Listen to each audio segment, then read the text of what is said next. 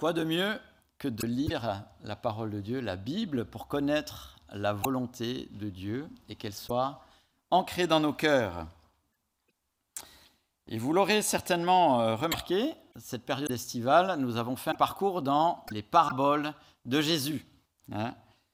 et j'espère qu'on aura retenu que nous détournons les paraboles, voire même que nous sommes des faux prophètes, si nous enseignons sur une parabole sans tenir compte de ce que Jésus a dit juste avant. Pourquoi? Parce que les paraboles sont une comparaison. Une comparaison entre ce qu'il vient de dire et la parabole, qui illustre ce qu'il vient de dire ou renforce le propos.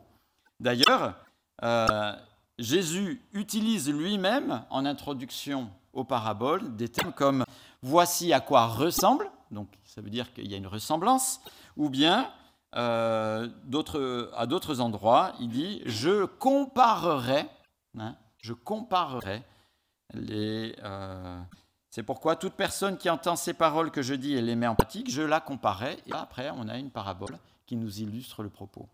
C'est dans Marc 4, 26 et Matthieu 7, 24. C'est d'ailleurs très intéressant de suivre ce que Jésus dit avant de rentrer dans le texte que nous allons voir ce matin. Très tôt, le ministère de Jésus est contesté. Contestation familiale, il a perdu la raison.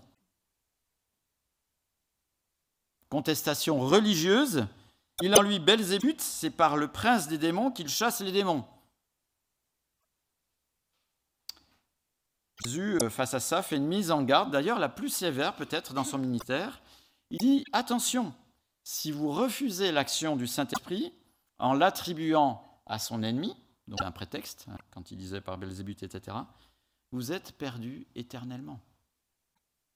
D'ailleurs, le fameux verset de Marc 3, verset 29, Mais celui qui blasphémera contre le Saint-Esprit n'obtiendra jamais de pardon, il mérite une condamnation éternelle, est lié à une explication en parabole.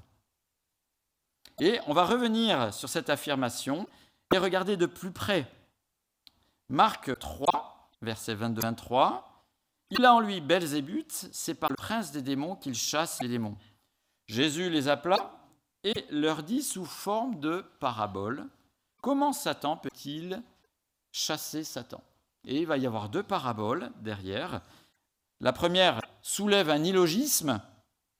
C'est illogique d'accuser Jésus de chasser les démons par Satan, et il va le comparer à la disparition d'un royaume ou d'une famille qui aurait des luttes internes. En fait, si Jésus hein, était du monde occulte, en chassant les démons, il se tirait une balle dans le pied, c'est ce qu'il est en train de dire. La deuxième parabole, si Jésus a le dessus sur le monde occulte, c'est parce qu'il est plus fort et le maîtrise totalement. il va le comparer à quelqu'un qui maîtrise totalement un homme fort avant de piller ses biens. Et derrière, il y a une vérité qui se dégage. Jésus n'est absolument pas lié au monde occulte. Justement, c'est l'inverse. Il le maîtrise parce qu'il est largement plus fort. Il est largement au-dessus. Et j'ouvre une parenthèse. Satan n'est pas le yin et le yang de Jésus.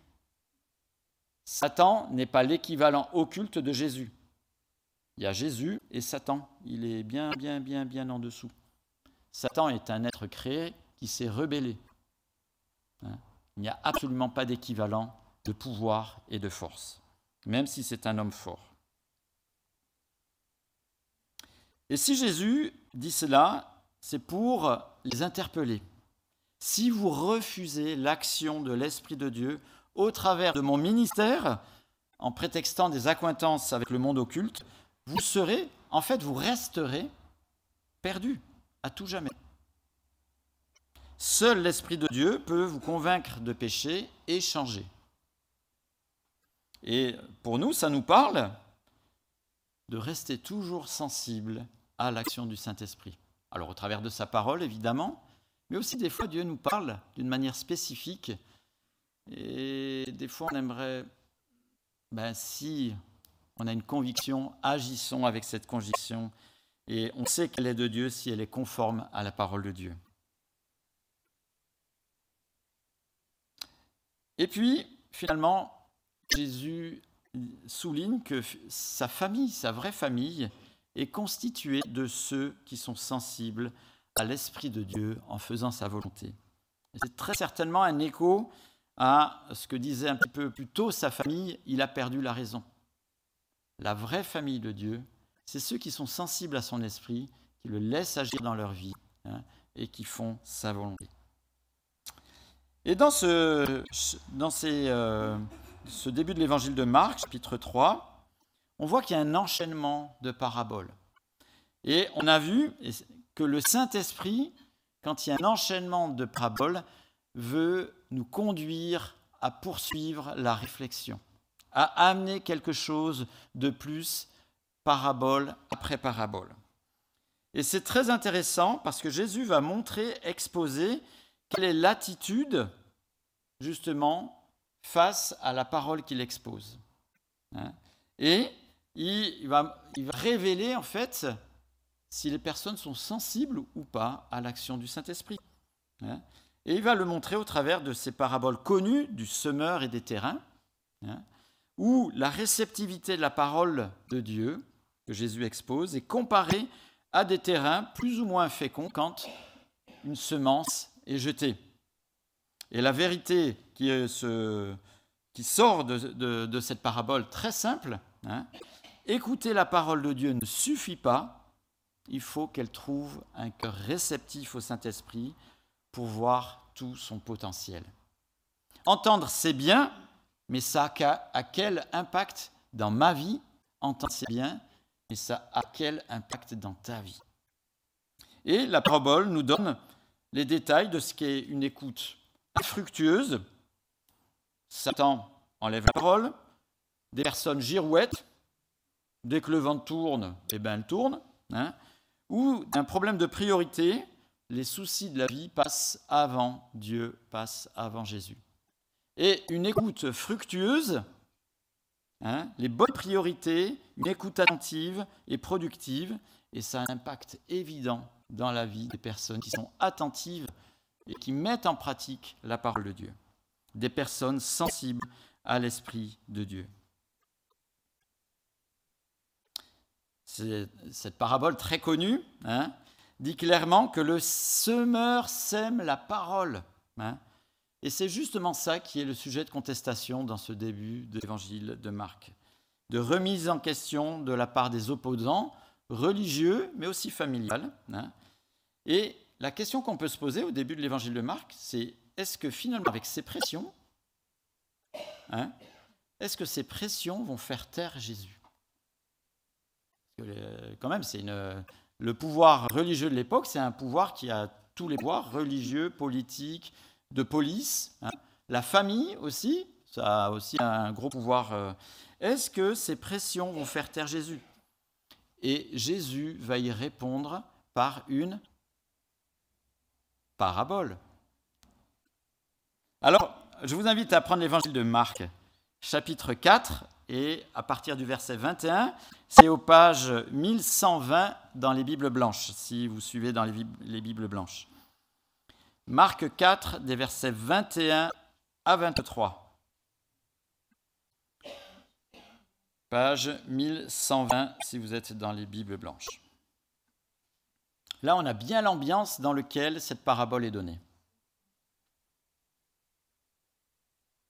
Il leur dit encore. Vous avez vu ce petit encore? Il leur dit encore. Ça veut dire qu'il rajoute quelque chose. Hein? Ce n'est pas un patchwork d'enseignements qui n'ont ni queue ni tête. Hein? Il leur dit encore. Donc il y a un lien. Il leur dit encore apporte-t-on la lampe pour la mettre sous un seau ou sous le lit? N'est-ce pas pour la mettre sur son support? Il n'y a en effet rien de caché qui ne doive être mis en lumière, rien de secret qui ne doive être mis au jour. Si quelqu'un a des oreilles pour entendre, qu'il entende. la responsabilité de mettre en lumière. Et on peut se poser la question à qui c'est destiné hein? Et le texte nous donne une indication, alors ça saute pas à nos yeux euh, parce que ben, on n'est pas dans l'original euh, grec, hein? C'est destiné, euh, cette parabole est destinée à ce que Jésus fait. Parce que la lampe veut dire littéralement, elle vient, comme si la parole venait. Hein. Jésus, il dit, et la parole, c'est destiné à Jésus. La parole par Jésus vient et brille. Et en même temps, il est question de la responsabilité de ceux qui l'écoutent. Regardez verset 24 qui suit. Il leur dit encore, prêtez bien attention à ce que vous entendez. On utilisera pour vous la même mesure que celle dont vous serez servi. Et on y ajoutera pour vous. En effet, on donnera à celui qui a, mais à celui qui n'a pas, on enlèvera même ce qu'il a. Alors la comparaison de cette parabole est assez simple. Hein. Par sa venue, Jésus annonce la révélation divine dans son ministère. Elle ne peut pas rester secrète, hein, et c'est normal qu'elle ne reste pas secrète. Et c'est comparé à l'usage normal d'une lampe qu'on place au meilleur endroit ben, pour qu'elle éclaire un maximum. L'idée fondamentale de cette parabole, euh, ici, c'est qu'une chose n'est réellement utile que si son emploi est conforme au but pour lequel elle a été faite. Jésus est venu annoncer la parole, eh bien, c'est normal qu'il énonce la parole. Et cette parole doit être mise en lumière en opposition à ce qui est caché et ce qui est secret. Et euh, ce qui est évident dans le ministère de Jésus, c'est que ses enseignements étaient publics en présence de beaucoup de monde. Très très rarement, ces enseignements étaient en duo. Hein, il y a eu des conversations de personnes qui euh, étaient avec lui en, en, duo, mais la majorité de ces enseignements étaient publics. Et ça change de ceux qui avaient un savoir qui voulaient garder secret et qui voulaient diffuser pour des initiés, etc. Jésus, lui, au contraire, donne tout et d'une manière publique. Il est en haut du trépied comme une lampe éclair. Jésus dit tout haut ce qui doit être entendu. Jésus est venu pour rendre visible le Père et il le fait en enseignant publiquement. Ne reste plus qu'à l'entendre à y prêter attention et à rendre vivants ces enseignements dans nos vies. Et Jésus a rempli la mission pour laquelle il a été envoyé. Hein. De notre côté, que faisons-nous de ce qu'il a dit? Et c'est un petit peu ce que nous disent les versets euh, qui ont suivi cette parabole. Et Dieu utilisera la même manière de faire que nous, nous avons fait par rapport à ce qu'il a dit. Si nous y prêtons attention, eh bien, euh, Dieu agira de même avec nous et donnera largement. Si on snobe ce que Dieu dit, il n'y a pas de souci, Jésus utilisera la même manière pour nous par rapport à notre négligence volontaire ou involontaire par rapport à sa parole. À nouveau, une question de priorité dans nos vies. Qu'est-ce que je fais de la parole de Dieu que l'on peut découvrir dans la Bible? Ce qu'auraient pu objecter les auditeurs de l'époque, c'est que des rabbins qui enseignent, ben, il y en avait tout le temps. Ce n'était pas une nouveauté. Hein. Et là, qu'est-ce qu'il y a de plus avec Jésus? Sincèrement. En plus, il est suivi par douze gars plus ou moins ils se chamaillent ensemble en plus. Hein? Pourquoi écouter plus Jésus que les autres, rabbins Et peut-être que cette question, on nous la rétorque dans les discussions avec les personnes qui nous entourent. Eh bien, déjà, aucun rabbin qui n'ait précédé Jésus ou même qui l'ait succédé après, hein, dans l'histoire de l'humanité, n'a fait les miracles répétés comme Jésus l'a fait, et qui prouve sa divinité. Aucun rabbin n'a dit et les choses sont arrivées, notamment sur sa vie. je vais mourir, je vais ressusciter trois jours après. Tous les rabbins qui ont connu la terre ont disparu avec la limitation de la vie qui est exactement la même que la, vôtre et la mienne. Jésus n'utilise pas cet argument. Jésus va les réconforter en utilisant une... Ah, c'est bien, vous êtes réveillés ce matin, tonique. Hein et regardez, c'est à la suite. Marc 4, à partir du verset 26. Et là, on a deux perles avant de lire complètement. Regardez. Marc 4, euh, verset 26. Il dit encore, donc il y a une liaison, un enchaînement de paraboles. Voici à quoi ressemble, c'est une comparaison. Voyez? Jésus nous donne toutes les clés pour comprendre, et des fois, on s'en mêle le tapis. C'est simple la parole de Dieu. Il dit encore et ressemblance. D'accord? Il dit encore, voici à quoi ressemble le royaume de Dieu. Il est semblable à un homme qui jette de la semence en terre. Qu'il dorme ou qu'il reste éveillé, nuit et jour, la semence germe et pousse sans qu'il sache comment. D'elle-même, d'elle-même, la terre produit d'abord l'herbe, puis l'épi, enfin le grain tout formé dans l'épi, et dès que le fruit est mûr, on y met la faucille, car c'est le moment de la moisson.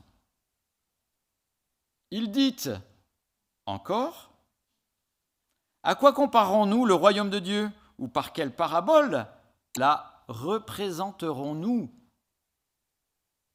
Il est comme une graine de moutarde. Lorsqu'on la sème en terre, c'est la plus petite de toutes les semences qui sont sur la terre.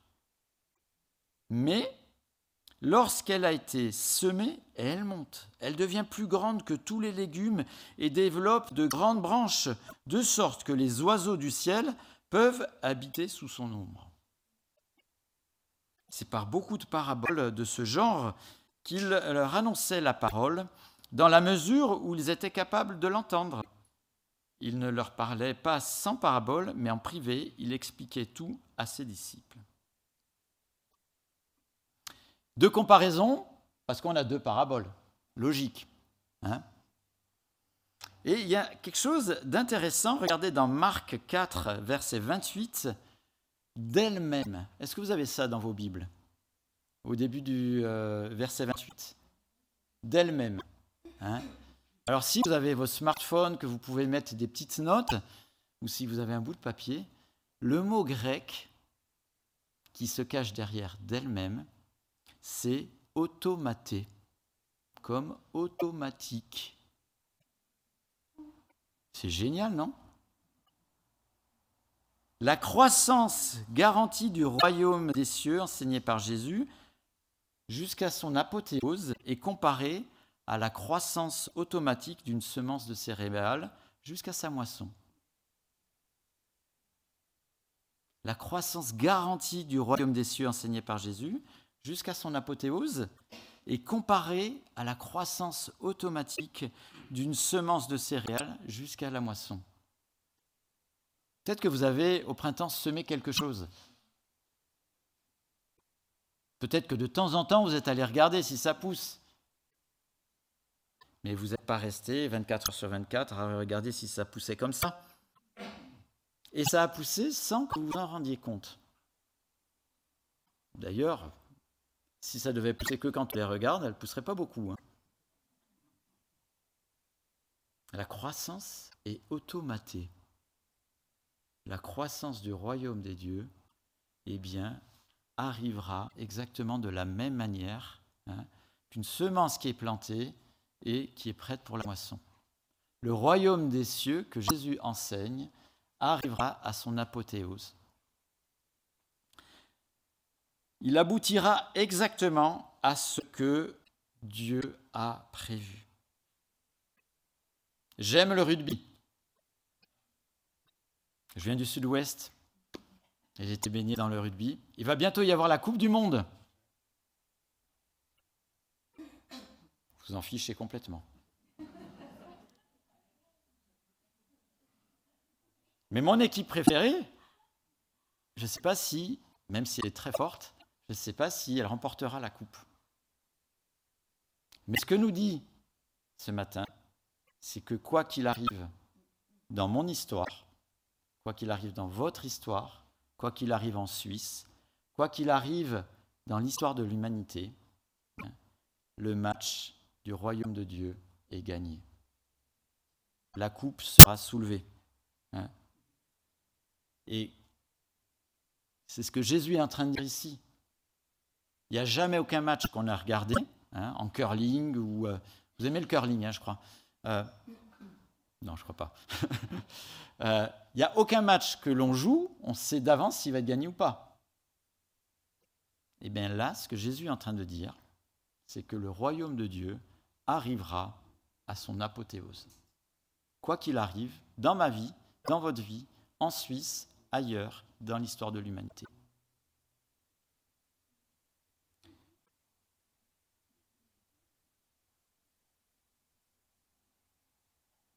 Et je trouve que c'est encourageant, parce que quand on observe l'Église, je parle dans euh, l'histoire de l'Église, même on peut regarder notre Église locale, hein, des fois avec euh, ses difficultés, des fois avec ses épreuves, puis il y a aussi différentes étapes. Des fois, l'Église est un peu confidentielle, elle commence à grandir, et ainsi de suite.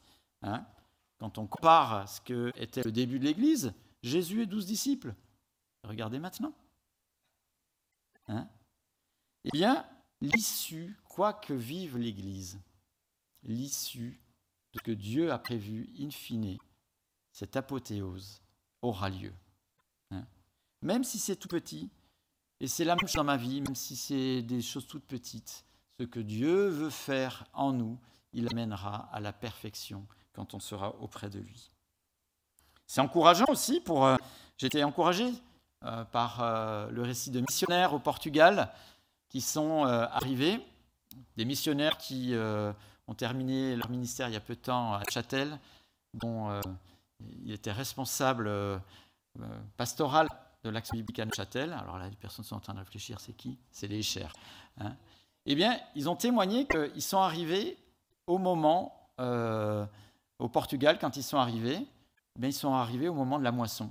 Il y a eu des missionnaires avant qui ont témoigné, qui ont témoigné, ils partaient des, des jours à vélo, ils dormaient dans les champs, dans, où ils pouvaient, etc., pour diffuser la parole de Dieu. Et eux, quand ils sont arrivés, ça a été la moisson.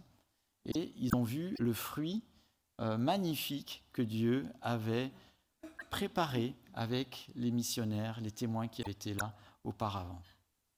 Et c'est exactement la même chose dans l'histoire de l'Église. Ça a commencé tout petit. Jésus, douze disciples. Ça a commencé petit et ça a gagné. C'est aussi des fois le cas pour les associations, pour les églises locales, hein, et que ce soit un encouragement aussi. Des fois, c'est tout petit dans nos vies et que Dieu aimerait que ça puisse grandir. Mais il amènera tout à la perfection, à l'apothéose qu'il a prévue. Mais l'encouragement continue. Marc 4, des versets 30 à 32, hein, on l'a déjà lu. Effectivement, insignifiant à vue humaine, le royaume de Dieu sera magnifique et spectaculaire pour ceux qui s'y réfugient en étant attentifs aux paroles de Jésus. Et c'est comparé à la croissance de la plus petite graine semée qui finalement devient un arbre bienfaisant où les oiseaux s'habitent. Tout petit, et finalement, c'est là où les oiseaux s'abritent. Hein. et c'est exactement la même chose avec Dieu soyons encouragés en regardant l'apothéose du royaume de Dieu. Alors que ce que nous voyons peut-être maintenant est confidentiel, hein, que ce soit dans l'Église, quand on regarde les pourcentages de personnes qui se disent attachées à Christ dans nos pays occidentaux, ça fait pleurer. Hein. Mais soyons encouragés, hein, parce que ce qu'est en, en train de nous dire ici Jésus, même si c'est petit, eh bien, regardez quand ça grandit et euh, portons les yeux vers cette apothéose. Hein, notre témoignage de vie ou en parole connaît peut-être beaucoup de pertes. On n'a peut-être pas beaucoup euh, d'échos favorables autour de nous. Hein, et nous ne sommes pas toujours confrontés à un réveil. mais voyons déjà l'aboutissement. Portons les yeux vers l'aboutissement. Hein, et que le Seigneur nous encourage en ce sens à porter les yeux vers ce qui est euh, l'apothéose et être endurant euh, en cela dans notre parcours de vie où on ne voit pas toujours les mêmes fruits. Et pour terminer, en conclusion, j'aimerais vous emmener à la page 1374. Et c'est Hébreu chapitre 12, les versets 1 à 2. Hébreu chapitre 12, les versets 1 à 2, page 1374. On connaît un peu l'épître aux Hébreux, on va y revenir d'ailleurs à la rentrée, hein, en septembre-octobre. Et il y a un passage où il nous est fait mention de personnes qui ont été fidèles, pas toujours dans des circonstances euh, faciles. Et regardez ce qui est dit au verset 1 du chapitre 12. Nous donc aussi, puisque nous sommes entourés d'une si grande nuée de témoins, et ces témoins, c'est justement ceux qui ont fait preuve de persévérance dans des moments où tout le monde euh, ne se souciait pas beaucoup de la parole de Dieu. Hein. Rejetons tout fardeau et le péché qui nous enveloppe si facilement et courons avec persévérance l'épreuve qui nous est proposée. Hein. L'épreuve dans le sens, c'est une épreuve sportive. Il y a le championnat du monde d'athlétisme, je crois, en ce moment. Donc c'est ça l'idée. Courons avec persévérance. Ce n'est pas une épreuve euh, coup de marteau sur la tête. Hein. Faisons-le en gardant les regards sur Jésus qui fait naître la foi et l'amène à la perfection. Waouh Notre vie avec Christ n'est pas une vie de positivité H24, 7 jours sur 7. Mais gardons l'objectif sur Jésus et courons avec persévérance. La vie des sportifs n'est pas une vie euh, facile. Hein. Pour avoir une breloque euh, qui pend, ils sont obligés de beaucoup de sacrifices, de, euh, de blessures, de rééducation, de choses comme ça. Eh bien, c'est exactement la même image qui est ici. Hein. On pourrait presque faire une parabole. On pourrait la comparer à un athlète qui, hein, eh bien, même si notre vie ici-bas ah, il y a des hauts et des bas dans notre vie avec Christ parce qu'on ben, a de l'opposition, etc.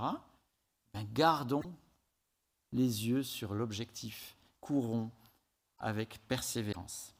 J'aimerais prier.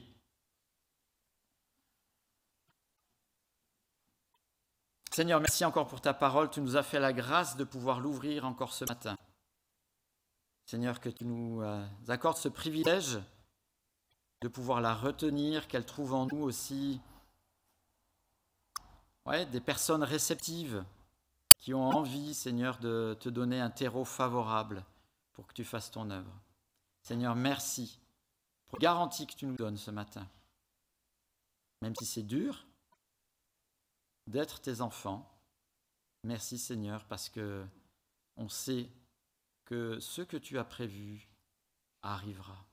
Merci pour euh, la réalité de euh, cette apothéose du royaume euh, des cieux, Seigneur, après ton retour, quand on sera avec toi. Seigneur, merci pour ces beaux exemples, Seigneur, tout petits des fois, mais Seigneur, quel grand écho tu donnes, Seigneur, à ta parole. Eh bien, Seigneur, qu'elle puisse avoir toute autorité dans nos vies aussi, Seigneur, pour qu'on puisse rayonner de toi. Amen.